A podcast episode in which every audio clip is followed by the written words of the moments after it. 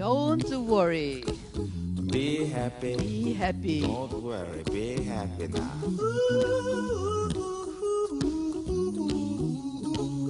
Don't worry. Das geht ja darum in unserer Reihe, jetzt die wir gerade gehabt haben, einige Wochen. Don't worry, be happy. Mach dir keine Sorgen, sondern vertrau auf den Herrn. Und wir haben ja diese Seligpreisungen aus Matthäus 5, haben wir, sind wir durchgegangen. Und letzten Samstag ging es um Barmherzigkeit, wie ihr die Papiere habt.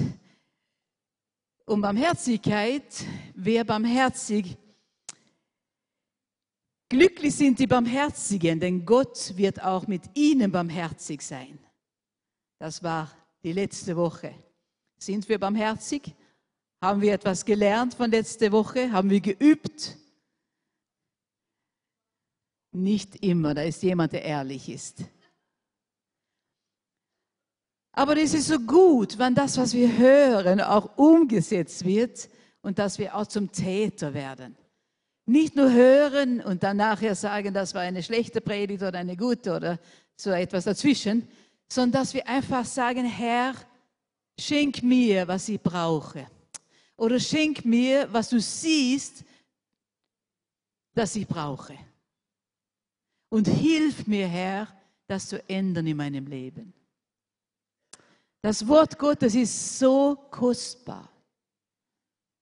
Das ist niedergeschrieben, das, was Gott will, wo wir nachlesen können. Wo es nicht ein Tag so ist und ein Tag so ist, weil Gott ein launiger Gott ist, das ist er nicht. Sondern er hat niedergeschrieben, was für uns gut ist und was weniger gut ist. Bist du barmherzig mit anderen, dann wirst du auch viel Barmherzigkeit ernten.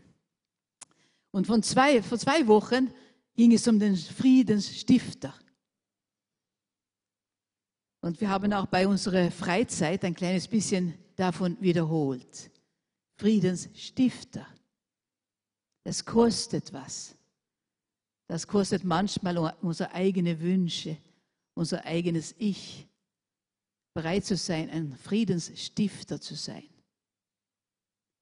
Ich hoffe, wir haben etwas gelernt. Ich hoffe, wir arbeiten daran. Dass es nicht umsonst ist, dass Gottes Wort verkündigt wird. Dass es nicht umsonst ist, dass wir kommen können, Samstag nach Samstag nach Samstag, ohne dass wir Angst haben müssen. Ohne dass wir Angst haben müssen, dass jemand kommt und uns in Gefängnis wirft. Ohne dass wir Angst haben müssen, zu bekennen, dass wir Christen sind. Wir haben so viel Freiheit in unser Land, aber manchmal frage ich, wie, wie dankbar sind wir dafür? Wir können zuhören, wir können lesen, wir können das nachher schauen, wir können, wir können beten miteinander, wir können in Kämmerlein beten. Und auch wenn jemand uns hört, ist es kaum eine größere Gefahr für uns. Kommt vielleicht jemand von den Nachbarn und sagt, könnte Sie bitte ein bisschen leiser sein? Aber wir müssen nicht damit rechnen, dass wir im Gefängnis landen oder dass wir Martyrenschaft erleben müssen. Wir haben so viel Grund, Gott zu danken. Und dass wir auch dann die Zeit nützen, Gottes Wort zu hören, aber auch dann nachher sagen, Jesus, hilf mir. Dass ich das nicht nur höre, sondern dass ich das umsetzen kann. Dass sich was ändert in meinem Leben. Dass es anderen zum Guten wird. Dass ich nicht bleibe so, wie ich bin. Sondern Herr, dass du mich veränderst in deinem Ebenbild mehr und mehr. Aber da müssen wir ihm Zeit geben. Heute sind wir zum letzten Teil unserer Serie gekommen, unsere Serie gekommen, und die heißt Glücklich von innen nach außen. Glücklich von innen. Glücklich von innen. Dann manchmal kriegt es dann äußerliche Ausdrücke, dass wir vielleicht lachen manchmal wird man das vielleicht nicht sehen, weil es innen ist. Aber in irgendeiner Form wird es meistens doch spürbar. Es kommt von innen, nicht die äußeren Umstände, sondern jetzt geht es um Glücklichsein von innen nach außen. Ja, ich werde glücklich, wenn ich endlich mehr bekomme für meine Arbeit. Ich werde glücklich, wenn ich die Karriere machen kann. Ich werde glücklich, wenn ich endlich auch diese Schulausbildung fertig habe, dass ich viel mehr verdienen kann. Ich werde glücklich, wenn es nicht zwölf Stunden Arbeit gibt, sondern vielleicht fünf in der Woche. Diese Art von glücklich, die ist sehr limitiert. Heute werden wir sehen, was ist es? Was für ein Glück kann von innen kommen? Wir können das in der Natur ganz klar sehen. Jeden Herbst, und es hat schon ein bisschen angefangen, ich sehe, dass braune Blätter auf den Straßen liegen. Nicht von allen Bäumen, aber einige fangen schon langsam an. Die Bäume verlieren ihre Blätter und es schaut aus, als sind sie gestorben. Da ist nichts darauf mehr. Ein paar, ein paar Bäume behalten ihre Blätter, aber die allermeisten verlieren sie. Aber im Frühling, wenn es ausschaut, als es nichts mehr da ist, möglicherweise ein bisschen Schnee dazwischen, dass es ein bisschen schöner wird, aber dann kommt der Frühling und wir können sehen, dann fängt etwas an zu leben. Da kommt da ein kleine, kleines Blatt und da ein kleines Blatt und da ein kleines Blatt. Fantastisch. Und das kommt von innen. Wenn die Bäume ihre Wurzeln in, in, in der Erde haben. Es kommt von innen. Ich habe zu meinem Geburtstag, ich bin noch nicht 70, habe noch ein paar Jahre. Äh, Grüße von Gerhard äh, übrigens. Er hat mir angerufen und sag, äh, gebeten, dass ich auch seine Grüße ausrichten lasse.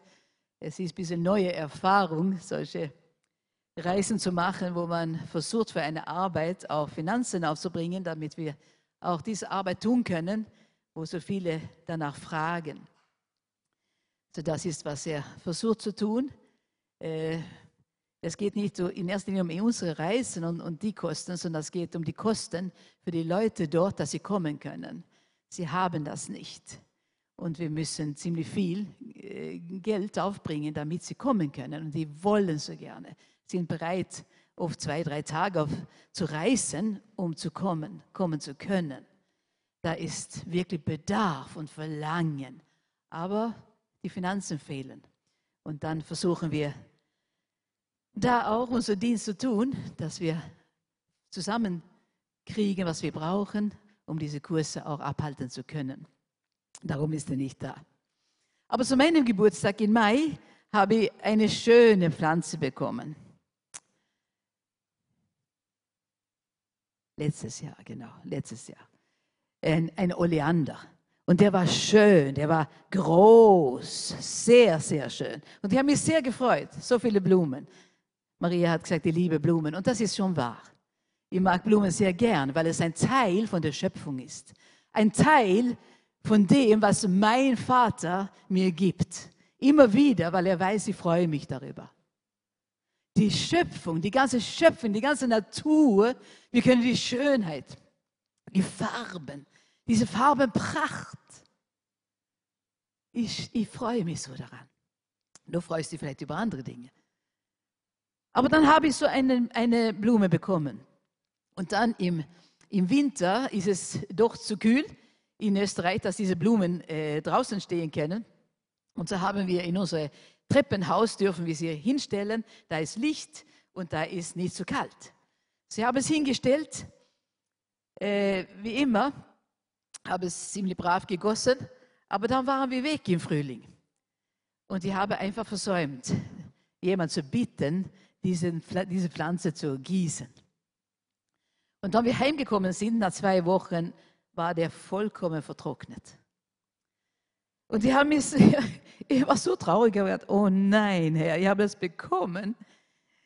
Und sie haben es einfach versäumt, jemand zu bitten, es zu pflegen. Und jetzt ist es zu spät. Aber der war so groß, dass sie einfach nicht, nicht äh, das Ganze nehmen konnte. Und in der Mistkübel, der war mir zu groß und zu schwer. So ich habe einfach, äh, um das überhaupt tun können, wegzuschmeißen, habe ich einfach die, die Äste gebrochen, einem nach dem anderen, dass es ein bisschen kleiner wurde, so dass ich es sollte es nehmen können. Und dann habe ich es rausgestellt, weil Gerhard war nicht gerade da und ich habe, der war zu schwer, ich konnte nicht einmal ohne die, also mit kürzeren Dingen, konnte ich nicht das wegschmeißen. Und ich habe sie raus in den Garten, habe gesagt, wenn er kommt, muss er mir helfen, weil schön war er nicht mehr. Das war gebrochen und schier. Und ich habe es vergessen und das war draußen und die, ein paar Wochen sind vergangen und dann war Gerhard daheim und ich habe gesagt, ach, kannst du mir helfen, wir müssen das einfach wirklich wegschmeißen. Und dann schaue ich nach. Auf diese vertrocknete, schieren Dinge kamen ganz kleine, feine Blätter. Es war nur Kraft drinnen in diesem Gewächs. Es war nur Kraft da. Und es war nur Wurzeln und es war nur in der Erde, weil ich einfach das nicht geschafft habe zu schmeißen.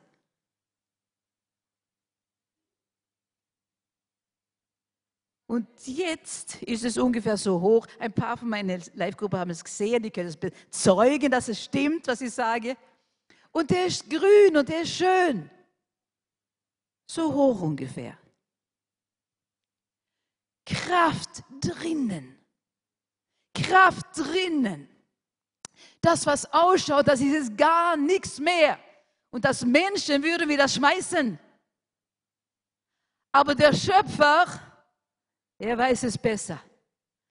Und der hat etwas reingelegt in den Pflanzen sogar.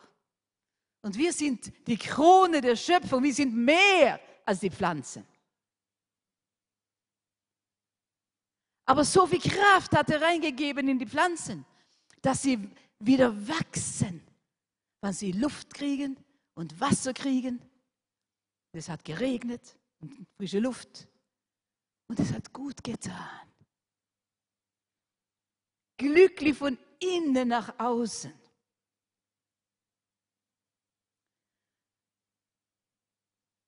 Matthäus 5,8, das ist der Seligpreisung. Glücklich sind, die ein reines Herz haben, denn sie werden Gott sehen. Glücklich sind, die ein reines Herz haben, denn sie werden Gott sehen. Glücklich. Das ist hier verbunden mit, diese, mit diesem Satz. Glücklich. Oder selig, aber glücklich sagen wir eher heute. Glücklich. Das ist eine Verheißung Gottes. Bist du nicht glücklich? Vielleicht hast du kein reines Herz. Glücklich sind, die reines Herz haben. Denn was? Sie werden Gott sehen. Auch wenn ich nicht 70 bin, habe ich ziemlich lange gelebt. Und während mein Leben habe ich so oft gehört, ich kann nicht an einen Gott glauben, den ich nicht sehen kann.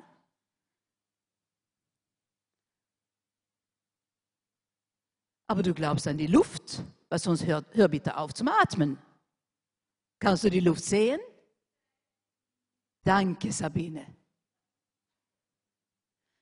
Wir atmen, jeder Einzelne. Und niemand sagt zu den anderen, doch sei doch nicht so blöd, hör doch endlich auf zum Atmen. Die Luft siehst du der nicht. Hör doch auf.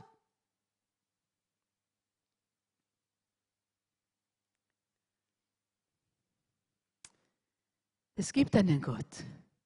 Aber wenn wir nicht reines Herzen sind, können wir ihn nicht sehen.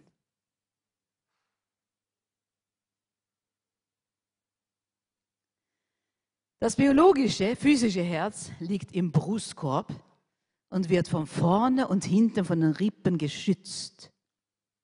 Von außen nicht sichtbar, aber ein fantastisches Meisterwerk. Unsere Rippen sind wie ein Panzer für das Herz.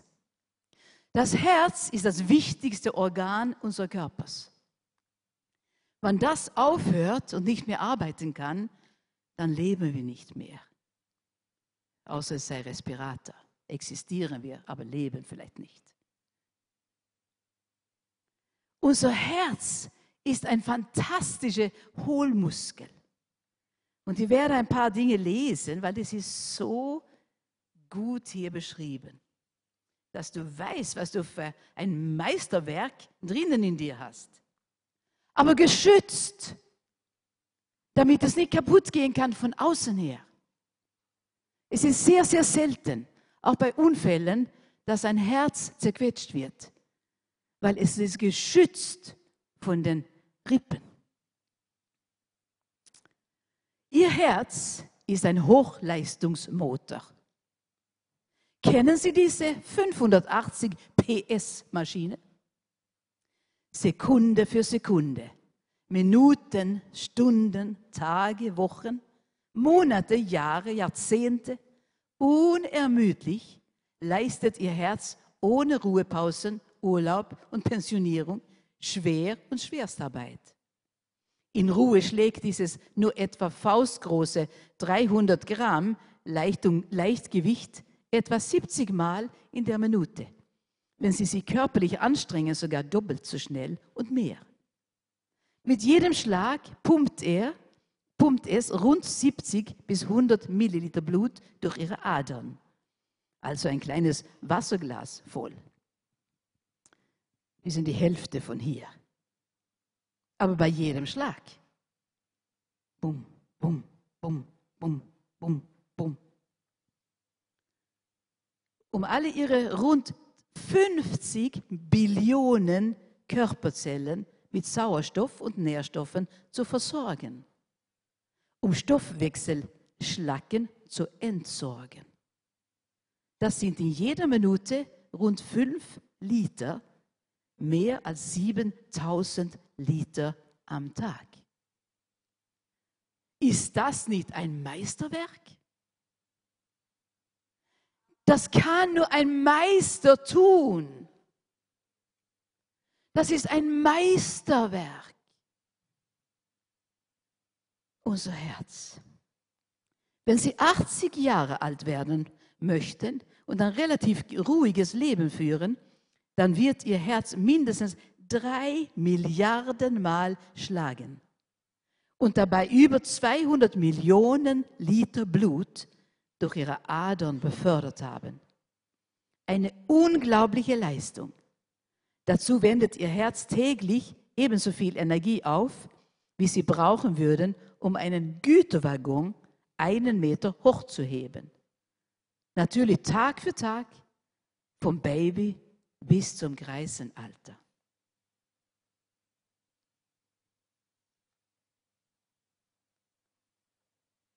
Ihr Herz ist vergleichbar mit einem Vierzylindermotor. Es ist ein Hohlmuskel, der aus vier voneinander getrennten Hohlräumen besteht, zwei Vorhöfen und zwei Herzkammern.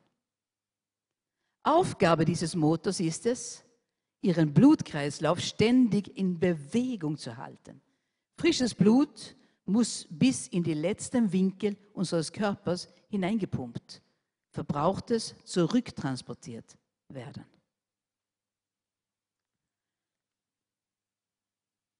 Das ist das biologische Herz. Und das Herz ist sehr zentral. Aber ich liebe es und ich habe oft darüber gesprochen, auch wenn heute ein bisschen anders auch andere Aspekte dazukommen. Aber ich liebe es. Das Allerwichtigste äh, ähm, äh, allerwichtigste, äh, der allerwichtigste Körperteil, so müssen wir sagen, ist nicht sichtbar. Die ist mittendrin, hier drinnen, normalerweise auf der linken Seite. Geschützt. Aber niemand sieht es. aber du siehst wohl, wann es aufgehört hat. Da sind Auswirkungen. Aber es arbeitet.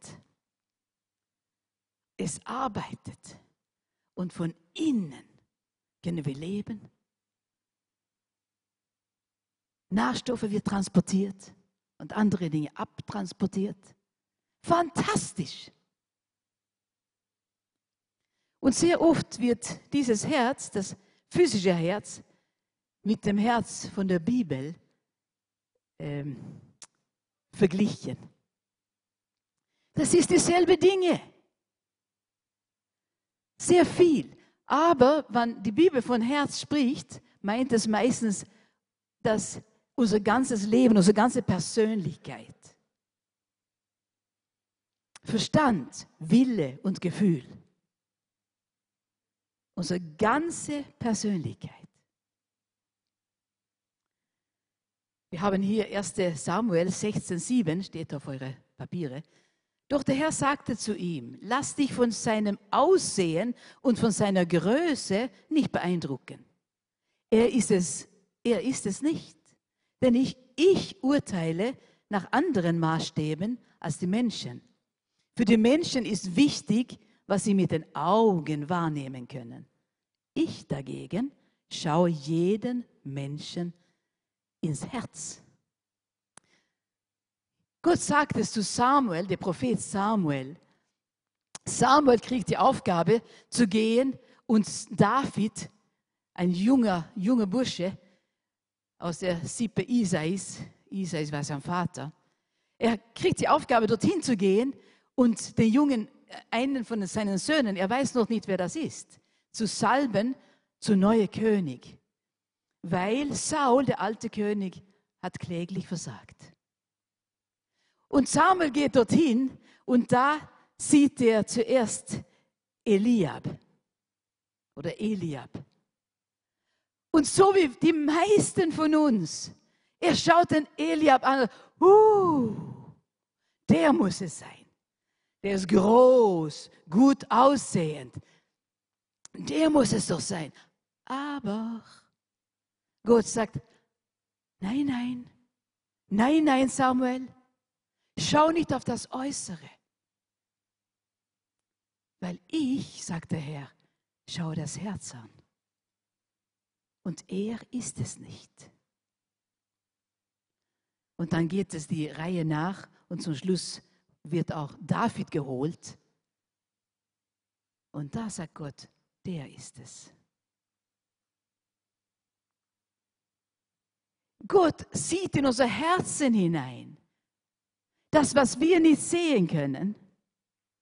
Aber Gott sieht es.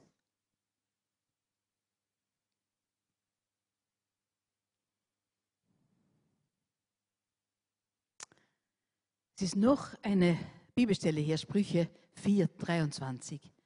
Was ich dir jetzt rate, ist wichtiger als alles andere. Achte auf deine Gedanken und Gefühle, denn sie beeinflussen dein ganzes Leben. Gott schaut das Herz eines Menschen an, nicht das Äußere. Wie tun wir? Wie tun wir? Manchmal schauen wir auch das Äußere. Und wir können uns auch über das freuen, nicht missverstehen. Aber was hier zu Ausdruck ist, das ist nicht das Wichtigste. Das Wichtigste ist ein Inneres das innere Leben. Und wie es da ausschaut.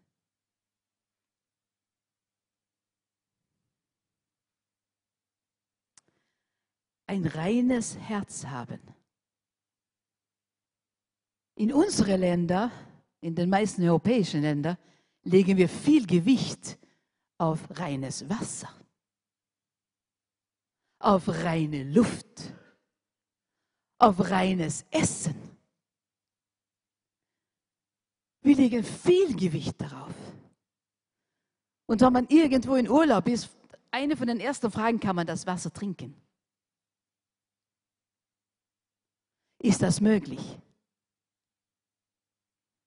Wie schaut es aus mit der Luft? Luftverschmutzung, reine Luft wollen wir atmen. Und gutes, reines Essen, ordentlich, sauber, gekocht. Aber ein reines Herz. Wir sehen auch die Auswirkungen, wenn das Wasser nicht rein ist. Es gibt Länder, wo die Sterblichkeit sehr, sehr hoch ist, weil sie kein sauberes Wasser haben. Die Auswirkungen sind da. Das wird sichtbar. Du kannst das vielleicht nicht direkt im Wasser sehen, aber die Auswirkungen werden da sein.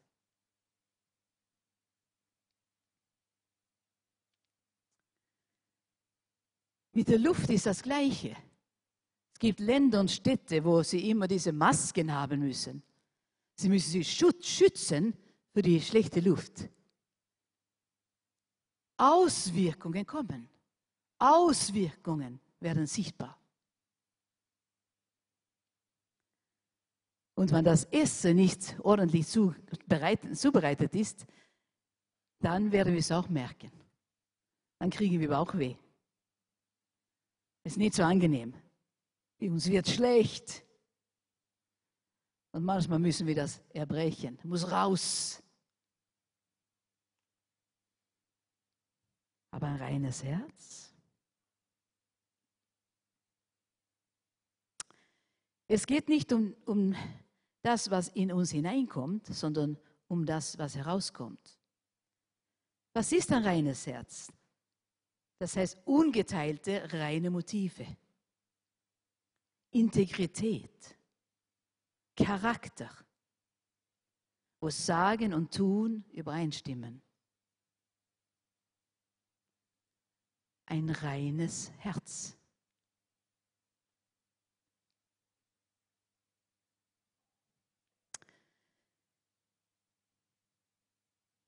Manchmal müssen wir das auch überprüfen, auch unser biologisches Herz. Ich bin gerade, war das letzte oder vorletzte Woche, war ich wieder beim Arzt. Ich muss das tun zweimal im Jahr, weil mein Herz ein kleines bisschen zu viel Cholesterol und Cholesterin hat. Und der tut es immer wieder anschauen und messen und sagt mir dann, was zu tun ist.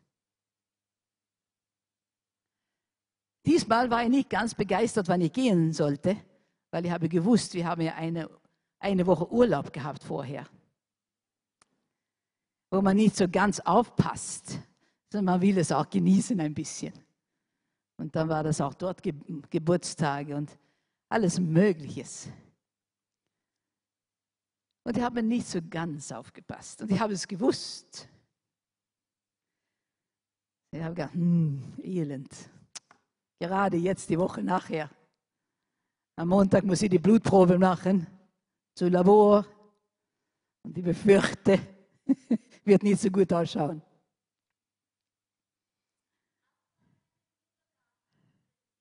Habe ich auch.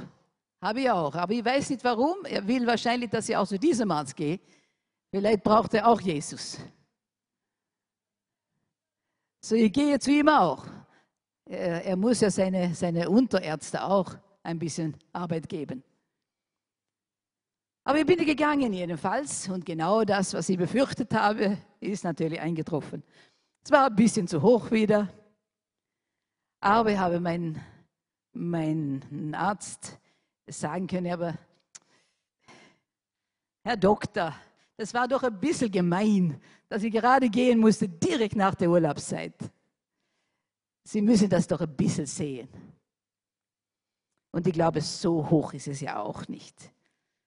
Naja, hat er gesagt, wie schaut es aus dann? Und dann habe ich auf diesem Fahrrad äh, gehen müssen und da trampeln müssen.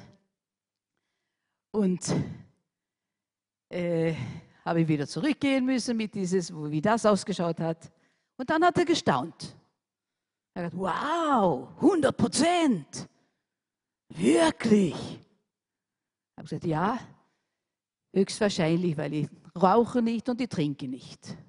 Und das hilft mir natürlich. Und ich weiß, dass ich für diesen Arzt auch einmal mein Zeugnis geben werde. Ich weiß es. Es ist noch nicht die Zeit gewesen. Und wir werden über, über ein anderes Herz reden. Aber wir müssen manchmal diese, diese Dinge tun. Der Arzt will mir doch nichts Böses.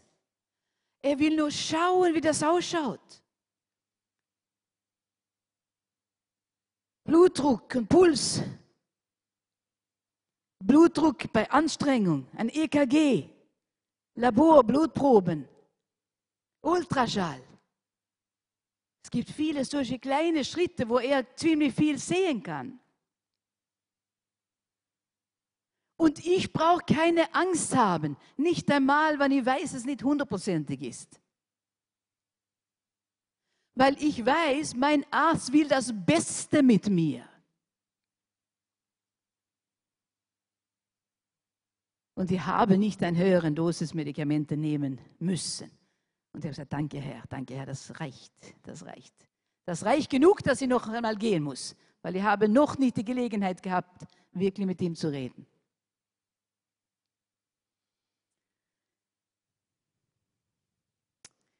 Wir haben manchmal so Angst für Kontrolle. Und manchmal frage ich, woher das kommt. Wenn alles in Ordnung ist in unserem Leben, brauchen wir doch keine Angst vor Kontrolle haben. Wenn mein, meine Leistung auf das Fahrrad 100% war, dann habe ich mich gefreut und ich habe mich gefreut, dass sie das gesehen hat.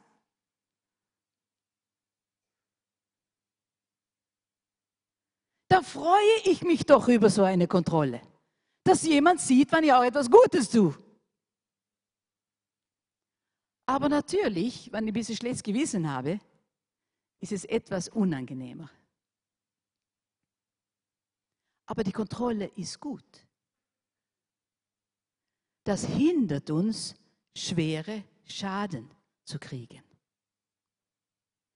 Und wenn wir uns kontrollieren lassen von himmlischem Vater, dann ist es, dann ist es gut. Traue dich, traue dich zu den Oberarzt zu gehen. Traue dich, dass er sein Ultraschall machen kann oder ein Computertomographie von dein Herz. Traue dich. Du kannst es verschönern, aber er weiß es sowieso. Du kannst nichts geheim halten. Hier haben wir den ersten Punkt. Drei Schritte zu einem reinen Herz. Und jetzt musst du mitschreiben. Denke daran, Gott sieht alles. Gott sieht alles gut und böse. Gott sieht alles. Er sieht es. Wir müssen nicht versuchen, etwas zu verheimlichen. Und wenn wir es tun, ist es Dummheit. Wir können es eh nicht. Er sieht es. Genauso wie mein Arzt sieht, wenn die Laborprobe da sind, schwarz auf weiß, sieht er das. Und unser himmlischer Vater sieht es auch. Mein Arzt ist aber begrenzt zu dem, was er sehen kann. Unser Gott ist unbegrenzt. Und das geht um die guten Dinge und die bösen Dinge. Wenn du was für den Herrn tut, was vielleicht niemand sieht, es wird aufgeschrieben. Es wird aufgeschrieben. Er sieht es, er sieht es. Vielleicht bist du hier heute Abend und sagst, ach Mensch, das ist so lange her, dass jemand sagt, dass ich auch was gut tue.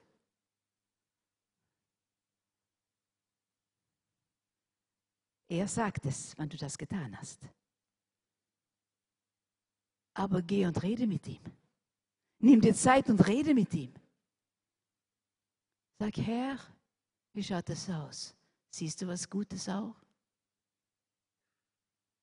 Und das andere, Herr, es ist gut, wenn du mir das sagst. dass sie das bereinigen kann. Weil ich will ein reines Herz, dass ich dies sehen kann.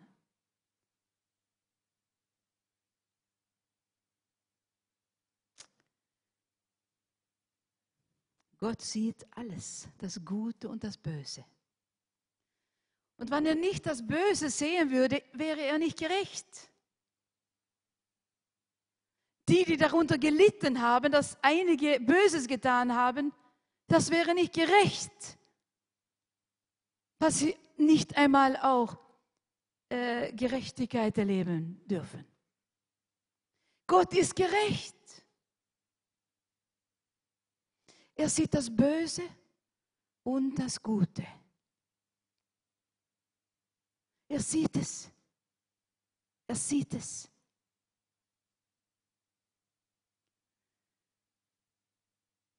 In ganze Kapitel 6 haben wir sehr, sehr viel, was wir lernen können und wo wir ein bisschen sehen können, was heißt es, dieses reine Herz. Matthäus 6 und der erste, erste Vers. Hütet euch dafür, nur deshalb Gutes zu tun, damit die Leute euch bewundern. Sonst könnt ihr von eurem Vater im Himmel keinen Lohn mehr erwarten. Hütet euch dafür, davor, deshalb Gutes zu tun, damit die Leute euch bewundern. Wie schaut es aus in unserem Leben? Wie schaut es wirklich aus? Tun wir Gutes, weil unser Herz weh tut, wenn wir jemanden sieht, der, der, in, der in äh, Bedrängnis ist. Tut es weh in uns, wenn wir sehen, dass jemand anderen leidet. Tut es weh in uns, wenn wir wissen, dass in Moldawien sie so viel Hilfe brauchen. Das Missionsteam, die mitfahren, die haben es gesehen. Fahren mit, weil sie auch helfen wollen. Aber manchmal müssen wir gar nicht ins Ausland gehen. Es ist nur extra Dinge, die der Herr extra sagt. Aber vielleicht ein Nachbar. Vielleicht sind Sie Not.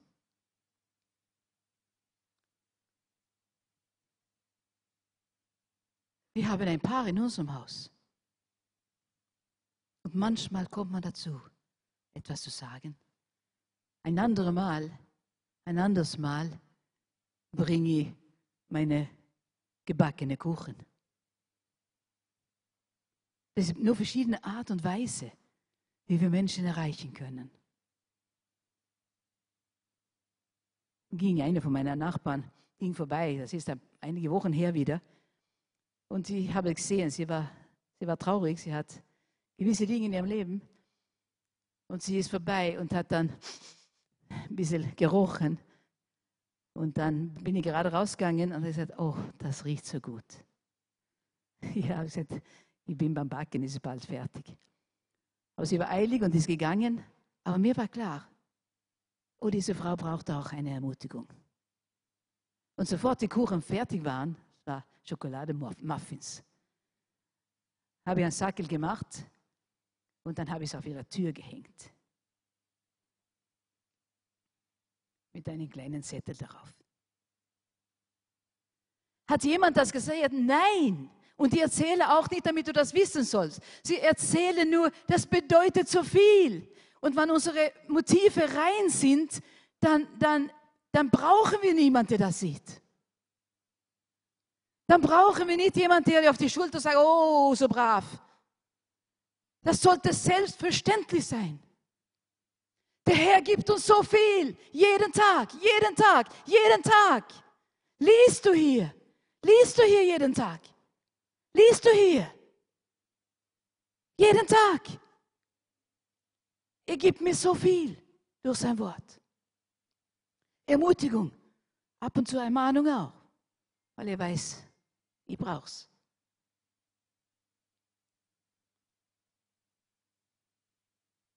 Hüt euch dafür, das zu tun, damit, damit, damit ihr Lob kriegt. Damit die Leute euch bewundern. Und dann Matthäus, Vers 4, 6, 6. Kapitel wieder. Ah, dein Vater, der auch das Verborgene sieht, er wird dir geben.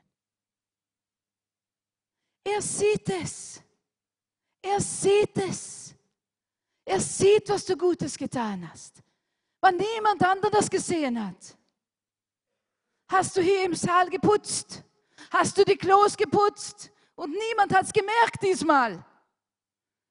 Niemand hat dir besonders gedankt. Er hat es gesehen. Er hat es gesehen. Er hat es gesehen. Und auch wenn du nicht sofort belohnt wirst, eines Tages, es ist aufgeschrieben. Aber wir tun das nicht um Menschen, um Leute, wie hat es geheißen, um Leute zu, dass die damit die Leute uns bewundern. Also wir tun das für den Herrn. Wir tun das für den Herrn. Hebräer, Hebräer 4, 13 Gottes Augen bleibt nichts verborgen. Vor ihm ist alles sichtbar und offenkundig, weil jeder Mensch muss Gott Rechenschaft geben. Eines Tages müssen wir das tun.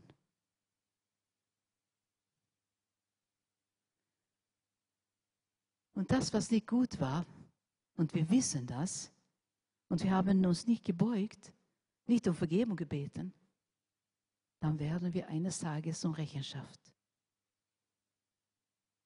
gebeten. Darum macht der Herr dir aufmerksam. Darum, damit du das tun kannst, damit du das ändern kannst, damit du um Vergebung bitten kannst.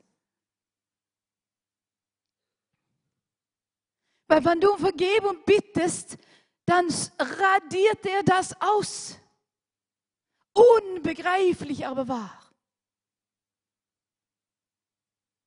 Und sein Desinfektionsmittel heißt Blut. Er hat sein Blut vergossen, damit du und ich Vergebung bekommen können. Darum redet er. Darum redet er. Darum. Zweitens, überprüfe deine Motive. Überprüfe deine Motive. Warum tust du, was du tust? Matthäus Kapitel 6, das sechste Kapitel, haben, geben uns hier vier Beispiele. Warum tust du, was du tust? Das erste Beispiel ist geben.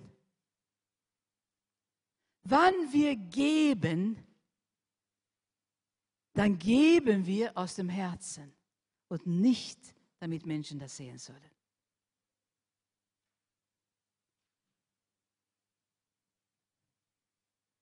Manchmal geben wir, um eine Freude zu machen. Und was, wenn es ein Dank zurückkommt, ist es kein Fehler. Aber wir tun das nicht, um das zu erreichen Haschen, er zum Fordern.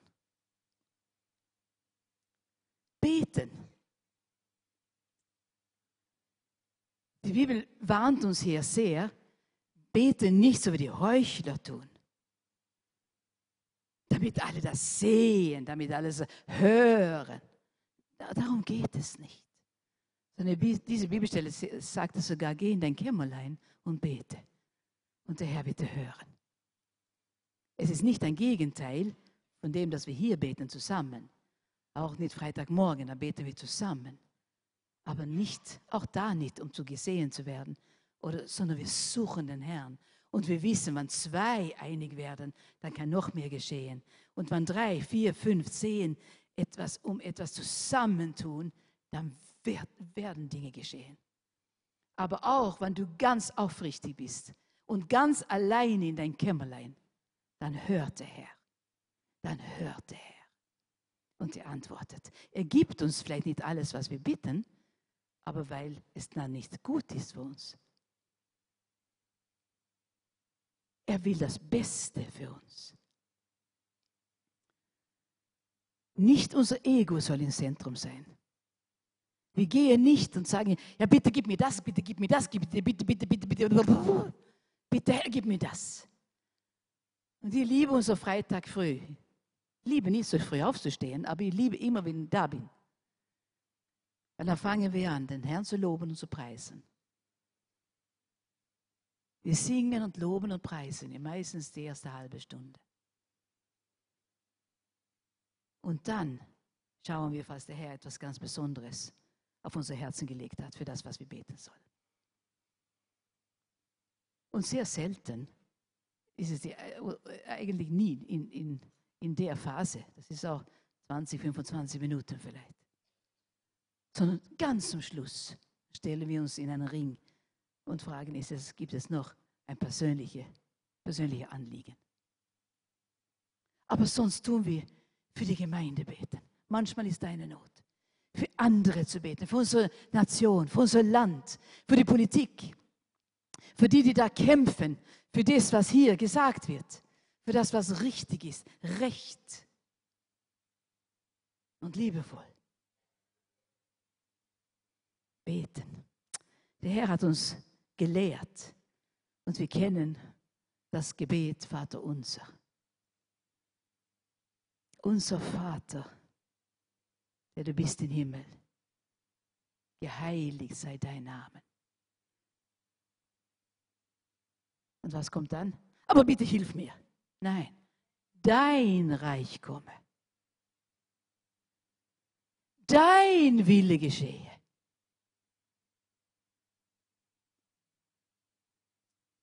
Wie im Himmel, so auf Erden. Das ist das Muster, wie wir beten sollen. Das ist nicht ein Gebet, was wir nur rappeln sollen,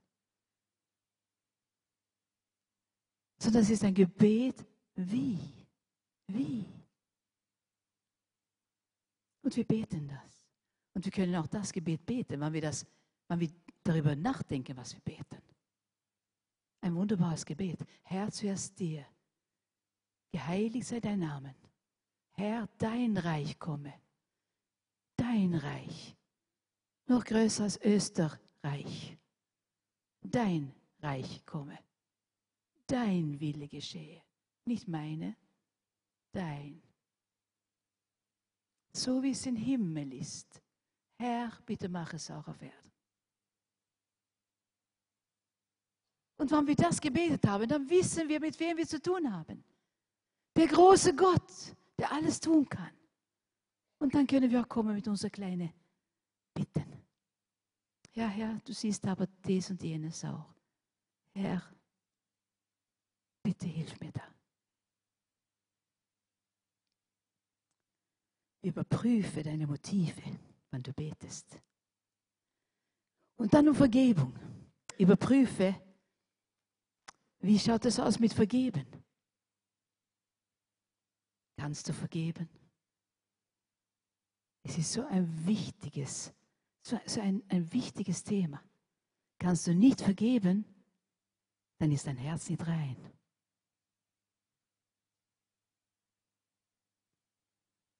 Vergib. Aber nicht auch da, so, ja, ja, ja, entschuldige, ja, ja, entschuldige, entschuldige, blablabla. Und, und bitte, bitte, aber nicht so bös gemeint.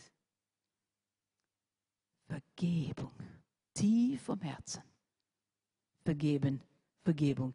Geben, Vergebung nehmen. Jesus hat uns gezeigt, wie wir vergeben sollen. Er war am Kreuz, wurde gegeißelt vorher, 39 Hiebe, tief in sein Fleisch hinein. Und dann hat er sein Kreuz getragen. Dann wurde er angeschlagen mit, mit äh, diesen Riesennägeln, durch die Hände, durch die Füße. Und was tut, was tut Jesus? Er sagt, Vater, vergib ihnen, denn sie wissen nicht, was sie tun. Wir haben Beispiele. Wir haben Beispiele. Und der Herr möge uns helfen, dass wir das auch tun. Dass unser Herz rein sind und rein bleiben können. Und dann das letzte ist Fasten, hier in Kapitel 6. Warum fasten wir? Ich muss schon zugeben, ich muss das manchmal überprüfen, dass er nicht so oft auf die Waage geht. Na klar hat das einen guten Nebeneffekt. Aber wir müssen uns prüfen und auch hier überprüfen. Geht es um sein Reich? Geht es um sein Reich? Fasst dich, damit ich zeige, Herr, ich meine es wirklich ernst. Vater im Himmel, das geht um dein Reich. Manchmal geht es um Österreich, manchmal geht es um unsere Gemeinde, manchmal geht es um die ganze Christenheit in Wien. Manchmal ist es irgendwas anderes, wo der Herr uns so bewegt, das zu tun. Und meistens, wenn wir auch gemeinsam eine Fastenwoche tun, äh, oder sechs, sechs Wochen fast, 40 Tage, dann geht es meistens darum, dass wir fasten für das neue Jahr. Dass der Herr uns zeigt, dass der Herr uns reinigt, dass wir in das neue Jahr hineingehen können mit reinen Herzen vor Gott. Aber die Motive müssen stimmen. Was ist dann ein Gegenteil von einem reinen Herzen? Dass wir das erkennen können.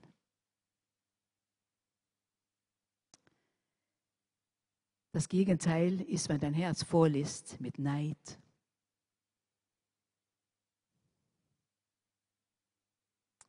Neid.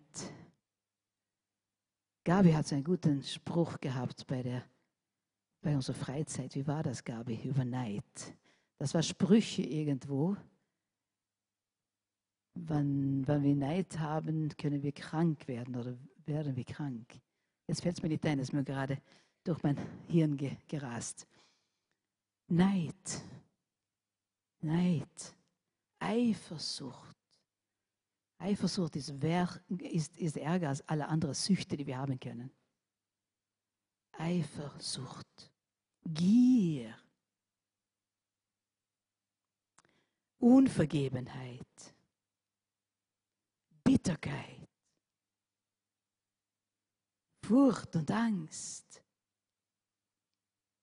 Wenn unsere Herzen voll sind mit diesen Dingen, reicht mit einer von ihnen, dann können wir nicht sagen, ich habe ein reines Herz. Dann irrst du dich. Dann lass der Meister dein Herz durchforsten. Furchten. Lass ihn durchschauen. Lass ihn durchleuchten. Weil wenn er das tut, dann geht es uns genauso wie, wie bei Computertomographie. Dann werden die allerkleinsten Dinge gesehen.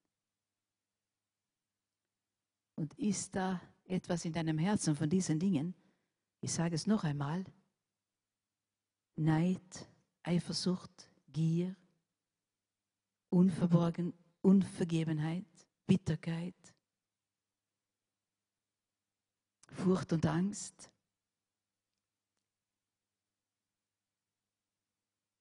Vielleicht ist das ein Augenblick und du hast gesagt, Herr, vergib mir. Herr, hilf mir da auf den Punkt. Jesus, reinige mich mit deinem Blut. Dann ist dein Herz wieder rein. Aber wir müssen vorsichtig sein. Genauso wie mit dem Wasser, genauso wie mit der Luft, genauso mit dem, was wir essen. Wie schaut es aus in unser Herzen? Was isst du? Geistlich gesehen. Isst du hier? Oder isst du von hunderttausend anderen Büchern, die alle möglichen Philosophien haben? Solange sie übereinstimmen mit diesem Buch, dann kannst du daran glauben. Sonst sei vorsichtig. Das hier ist reines Essen. Sauber gut, in Ordnung. Das ist reines Wasser und das reinigt unser Herzen. Das Wort Gottes reinigt unser Herzen.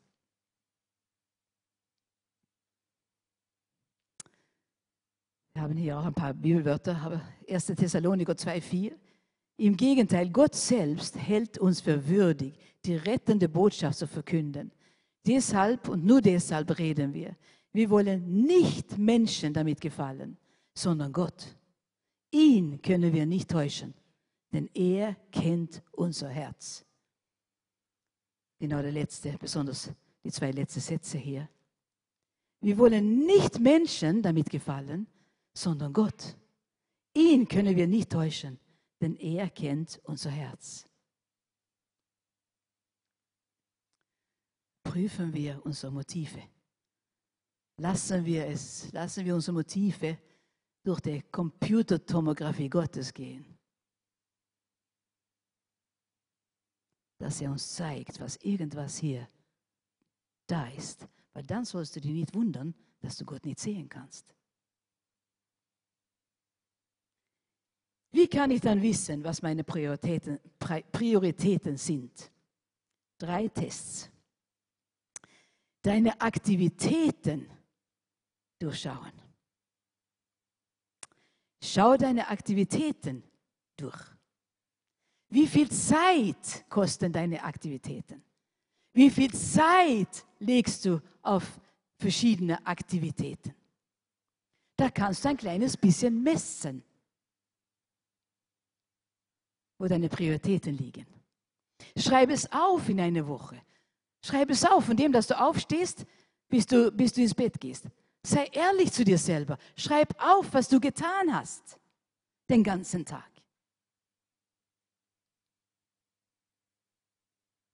Und dann wirst du sehen nach einer Woche, was am allermeisten Zeit genommen hat. Und dann kannst du es einordnen.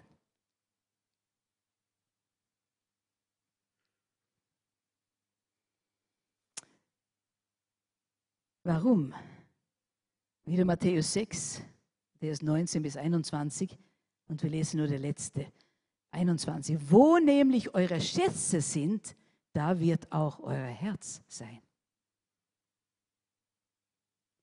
Da, wo du sehr, sehr viel Zeit darauf liegt, da wird auch dein Herz sein.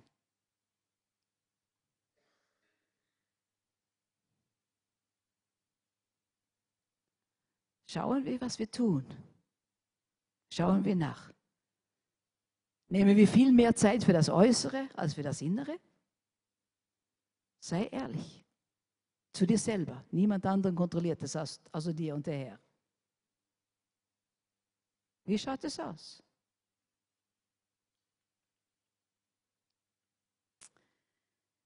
Dann B, deine Ängste hinterfragen.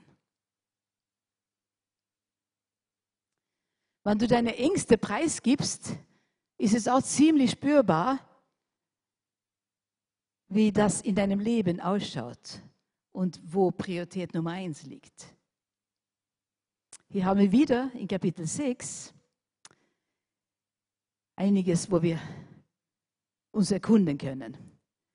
Wir finden fünf von den gewöhnlichsten Ursachen für Angst. In Vers 24 geht es um Geld. Finanzen. Hast du da Angst? Oder rechnest du damit, dass dein Vater im Himmel, wenn du dein Teil tust, was er gesagt hat, dass er auch sein Teil tut?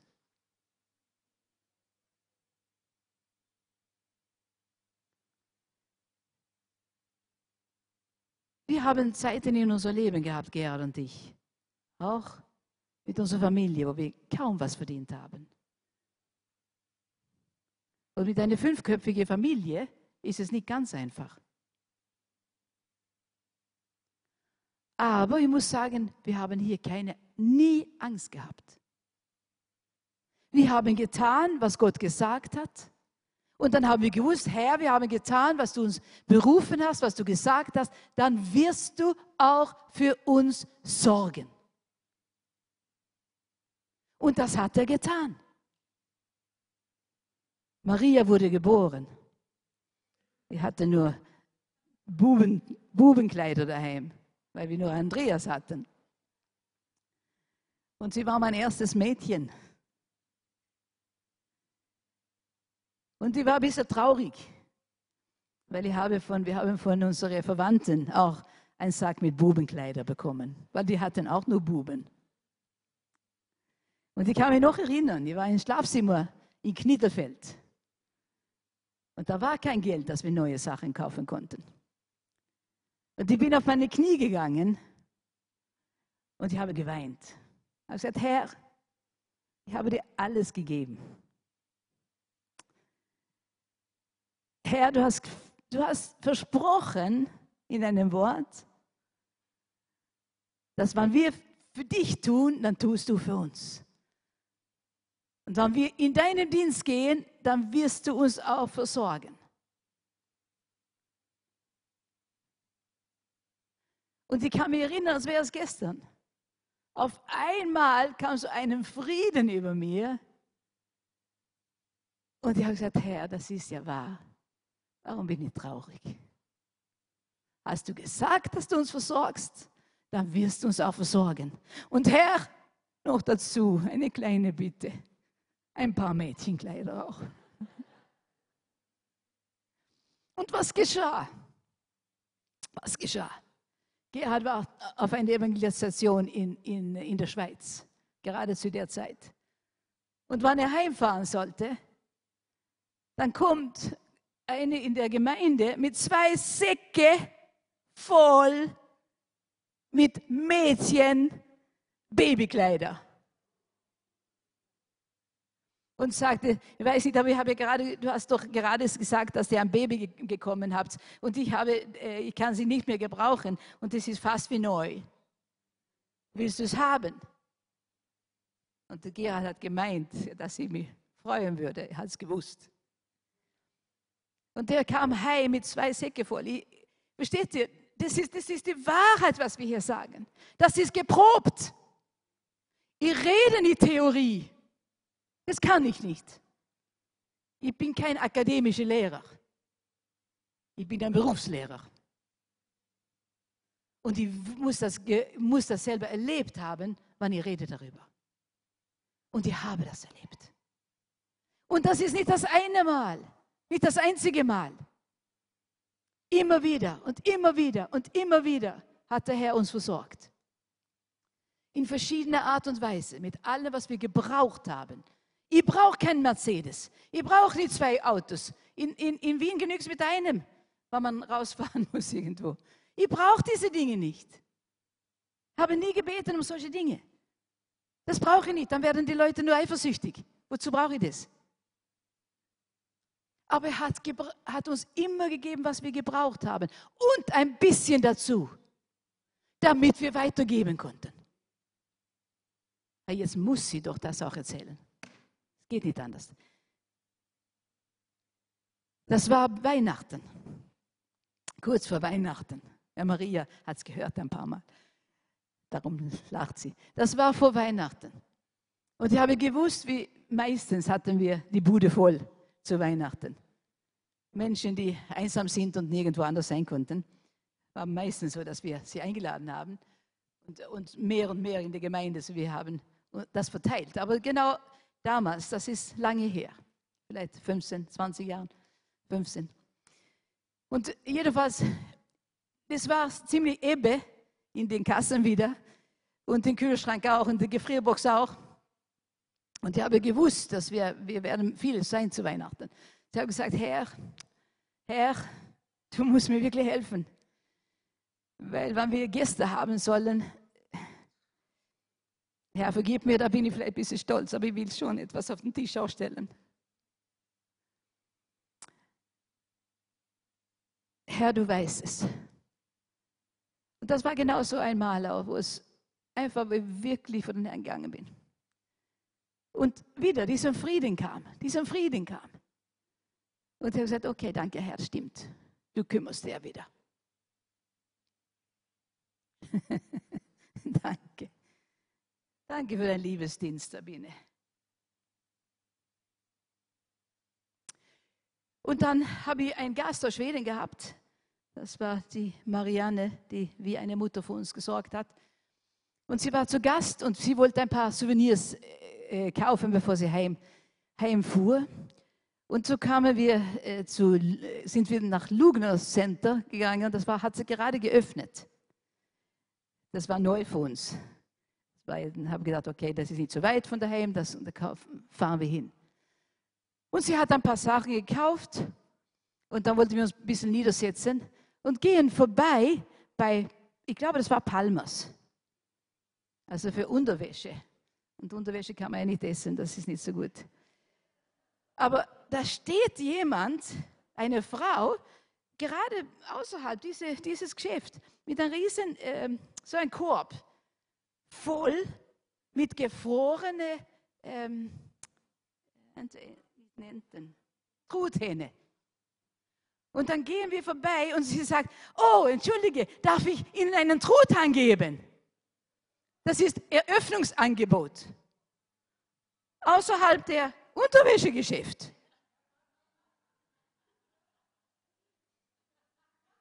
Und die, ja, danke. Und die haben einen riesen gefrorenen äh, Truthahn bekommen. Aber einen Sack. Und die haben so mal gesagt, das ist ja unglaublich, weil ich brauche das wirklich zu Weihnachten. Und dann hat jemand von uns wieder auf die Toilette äh, müssen und wir sind noch einmal vorbeigegangen, auf derselbe Stelle. Aber es war kein Hintergedanken, aber nicht einmal daran gedacht. Und wir sind vorbeigegangen und dann steht dasselbe Frau und sagt, oh, darf ich Ihnen einen Truthahn geben? Und ich habe gesagt, äh, entschuldige, aber ich habe schon eins bekommen. Ich kann das sowas nicht einfach. Und er sagt, ja, aber dann, dann vielleicht brauchen Sie zwei. Bitte nehmen Sie es. Und dann habe ich die zweite genommen. Und habe zwei, aber ich habe ja zurück, zurückgehen müssen von der Toilette. So bin ich noch einmal vorbei, aber ich bin ein bisschen außen rumgegangen, weil das war mir peinlich. Und da steht noch dieselbe Frau und dann sagt sie, oh, darf ich Ihnen einen, einen äh, Not angeben? Ich sage, nein, danke, ich habe wirklich zwei bekommen. Wissen Sie was? Ich habe so viel. Bitte nehmen Sie es. Bitte nehmen Sie es. Dann habe ich ein bisschen weniger. Bitte. Frohe Weihnachten. Ich bin heimgegangen an dem Tag mit drei große gefrorene Truthähnen. Ja, da kann man klatschen. Das ist wahr. Das ist mein Gott. Das ist mein Gott. Die zwei haben wir gebraucht für das Feier und der dritte habe jemand schenken können. So ist mein Vater, mein himmlischer Vater. Er ist nicht knausrig, sondern da gibt er und gibt und gibt, dass wir sie brauchen und noch mehr dazu, dass wir weitergeben können. Finanzen. Und der zweite Vers, 25 hier, ist Essen. Da haben wir schon abgehackt. Der dritte Angst ist Fitness. Wir haben nicht Angst für den, fürs Fitness, aber manchmal Angst für unser Körper. Fitness in eine gesunde Art und Weise ist gut, weil wir brauchen das. Und wir sollen zuschauen, dass das, was Gott uns gegeben hat, dass wir das nicht verkommen lassen. Aber Fitness kann auch zu einem Gott werden. Wir können so auf unser Körper fixiert werden, dass wir denken, nein, ich muss, ich muss jede Woche und ich muss fünf Stunden. Nein, das genügt nicht. Ich muss vielleicht acht Stunden. Nein, ich muss, nein, ich muss, weil sonst vielleicht kriege ich einen Herzinfarkt. Ich würde es kriegen, wenn ich nur so denken muss. Gesunder Maße. Aber was heißt es? Wir können nicht ein Augenblick zu unserem Leben dazulegen. Wenn der Herr das nicht will. Gesundes Maß, weil wir einfach darauf acht geben, was der Herr uns gegeben hat. Aber nicht Angst in diese, in diese, in diese Art und Weise, dass es ein Krampf wird. Und dann haben wir Vers 28 Kleidung. Ängste, dass ich nichts zum Ansehen habe. Aber ich sehe niemand hier heute, der ohne Kleidung ist. Sagt mir, dass der Herr versorgt. Alle, die hier sitzen, wir haben genug, dass wir Kleidung kaufen können.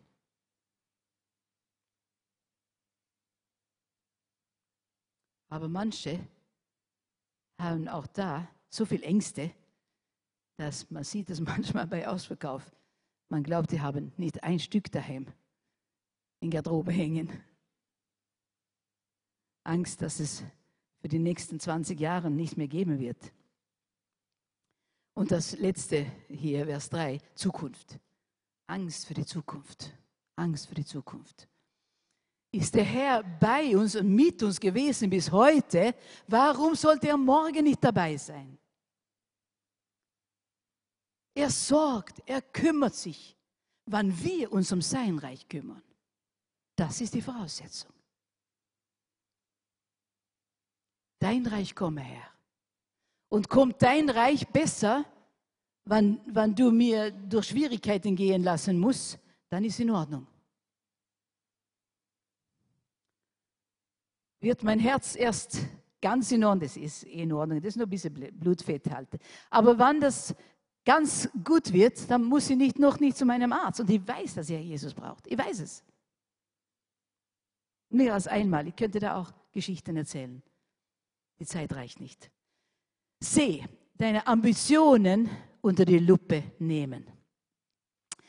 Welche Ambitionen hast du? Welche Ziele hast du in deinem Leben? Welche Ziele?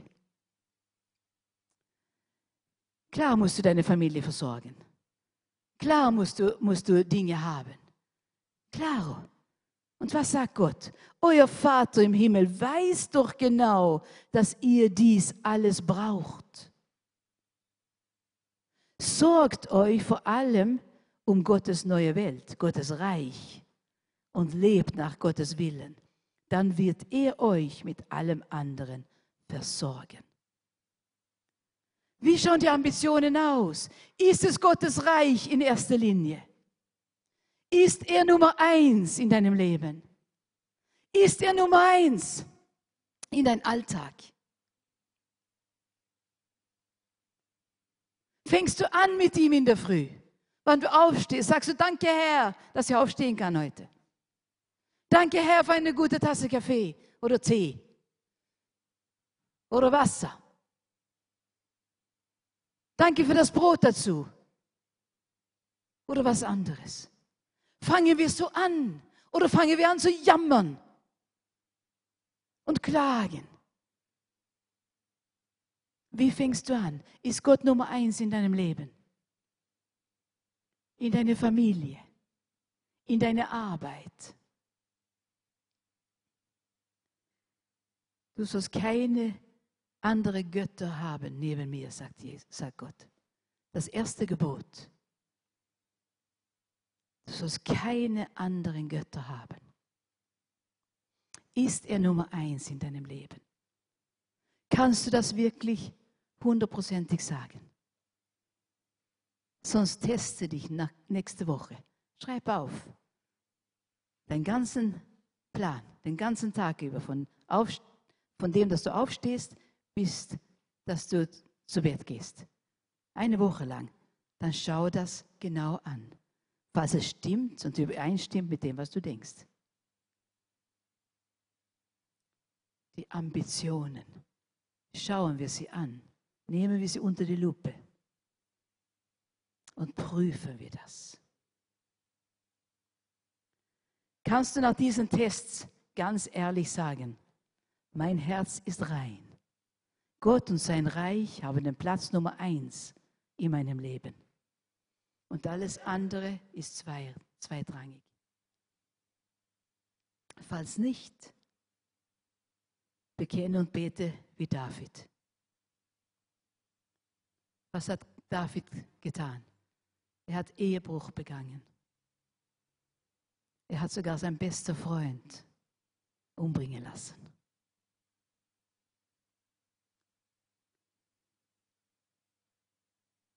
Er bekennt es für den Herrn. Und dann bittet er. Erschaffe in mir ein reines Herz zu Gott. Erneuere mich und gib mir Beständigkeit. Auch du kannst das beten heute Abend. Erschaffe in mir ein reines Herz zu Gott. Erneuere mich und gib mir Beständigkeit.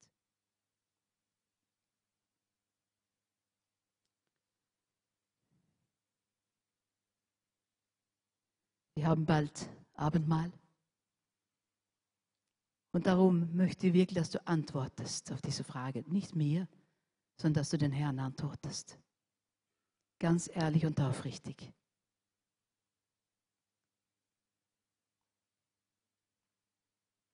Wenn dein Herz nicht rein ist, stimme mit ein mit David. Erschaffe in mir ein reines Herz, zu Gott. Erneuere mich und gib mir Beständigkeit. Herr Jesus, vergib mir und hilf mir, dass es anders wird.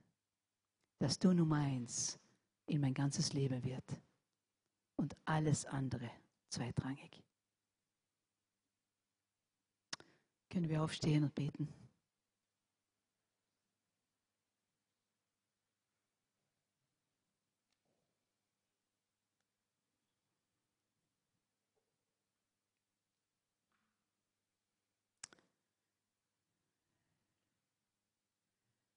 Und wir haben Hotspot heute. Ich glaube, wir werden Abendmahl feiern. Aber wenn dein Herz nicht rein ist und du weißt es, dann hast du zwei Möglichkeiten. Bekenne für den Herrn und bitte um Vergebung. Und sonst bitte ich dich, nimm kein Abendmahl. Das muss übereinstimmen mit deinem Leben. Und das, was dir bewusst ist. Während ich bete, betest du auch. Und sei ganz ehrlich mit dem Herrn. Bitte um Vergebung, was dein Herz nicht rein ist. Und er reinigt dich. Dann kannst du mit uns auch Abendmahl feiern. Und sonst danke den Herrn, dass er mit seinem Blut dich gereinigt hast. Danke, Jesus. Jesus, ich danke dir, dass du uns reine Herzen geben kannst. Jesus, mit deinem Blut, wenn wir bitten um Vergebung, sag dein Wort, dann bist du treu und gerecht und vergibst uns alle Schuld. Jesus, wir kommen zu dir heute Abend und ich glaube, wir kommen alle vor dir heute und bitten um Vergebung, wo wir versagt haben. Jesus, hilf uns, vergib uns und hilf uns, Herr, dass du wirklich Nummer eins in unserem Leben wirst und bleibst. Herr Jesus, danke, dass du hier bist. Und du hörst jedes Herzensgebet. Jedes. Und du vergibst und du reinigst mit deinem kostbaren Blut. Danke, Herr Jesus, dass du gesprochen hast, dass du uns gewarnt hast und dass du uns ermutigt hast. Danke, Herr.